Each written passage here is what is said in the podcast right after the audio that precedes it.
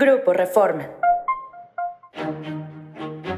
Esto es Agenda Reforma, hoy es viernes 17 de marzo. Nacional. Imponen cuotas para el acarreo del 18 de marzo.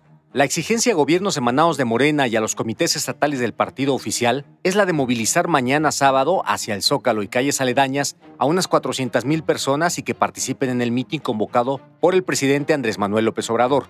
Los contingentes de la Ciudad de México y el Estado de México cargarán con el peso principal de la movilización, según revelaron fuentes de la dirigencia morenista.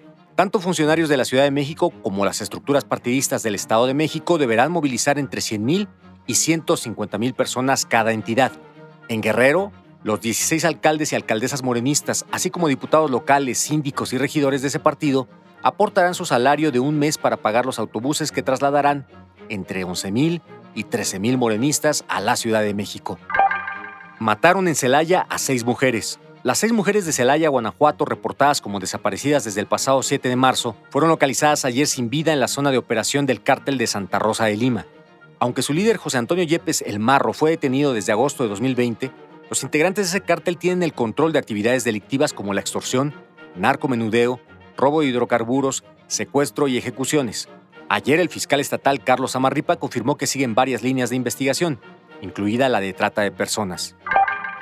Y destituyen a directora por bullying mortal.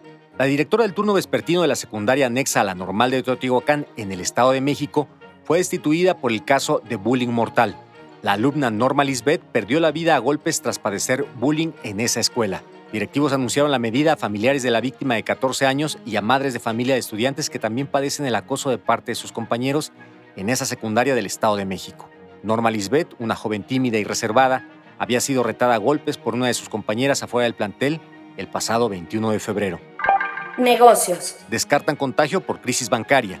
Las debacles del Silicon Valley Bank, Credit Suisse y Silvergate Bank no contagiarán al sistema financiero mexicano, aseguraron banqueros y autoridades. Victoria Rodríguez, gobernadora del Banco de México, consideró que el sistema bancario del país no sufrirá efectos negativos, pues se encuentra bien capitalizado y con niveles adecuados de liquidez. Daniel Becker, presidente saliente de la Asociación de Bancos de México, aseguró que pese a la elevada inflación y al alza en tasas de interés, el sistema financiero mexicano no está contaminado. Esto fue Agenda Reforma. Encuentra toda la información en la descripción y en reforma.com. Síguenos en las diferentes plataformas de Grupo Reforma.